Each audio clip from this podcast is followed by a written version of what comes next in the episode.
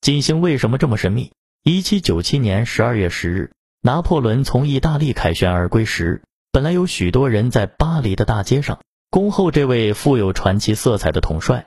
可是当他走在街道中时，发现这些欢迎者在他出现的时刻，却把目光一起转向西边的天空，在看着一颗光芒四射的星星，弄得拿破仑心里非常的不满。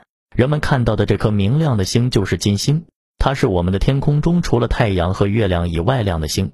即使我们把全天空七千来颗可见的恒星的星光合起来，也只不过比金星亮百分之二十左右。金星一般出现在黎明前的东方和黄昏后的西方。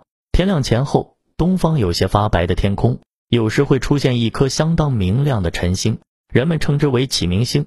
黄昏，西方天幕上有时也会出现一颗相当明亮的昏星，人们称之为长庚星。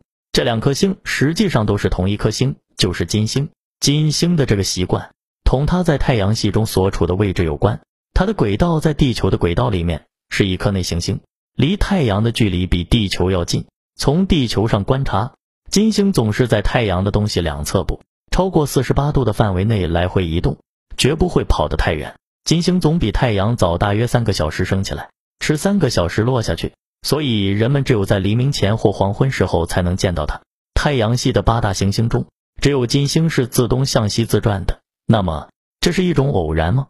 科学家经过研究发现，金星的这种自转方式是一种更稳固的运动状态。研究表明，有四种运动状态是比较稳定的，其中两种是自西向东的正转，两种是自东向西反转，而反转的状态又比正转更加稳定。